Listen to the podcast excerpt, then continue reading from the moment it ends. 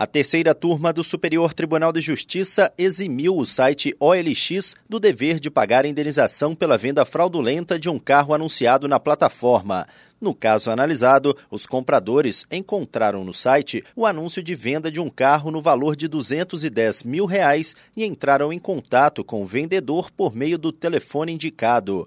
As partes concluíram a negociação por telefone e presencialmente, sendo feito o pagamento por meio de transferência bancária e pela entrega de outro veículo. Contudo, ao tentarem transferir a propriedade do carro no departamento de trânsito, os compradores descobriram que ele havia sido clonado.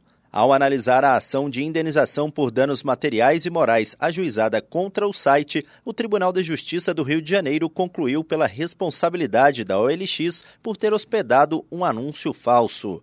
No STJ, o colegiado da terceira turma deu provimento ao recurso da OLX. A relatora, ministra Nancy Andrighi, constatou que a operação de compra e venda do veículo foi concretizada integralmente fora da plataforma, não tendo o fraudador utilizado nenhuma ferramenta colocada à disposição pela OLX para essa finalidade.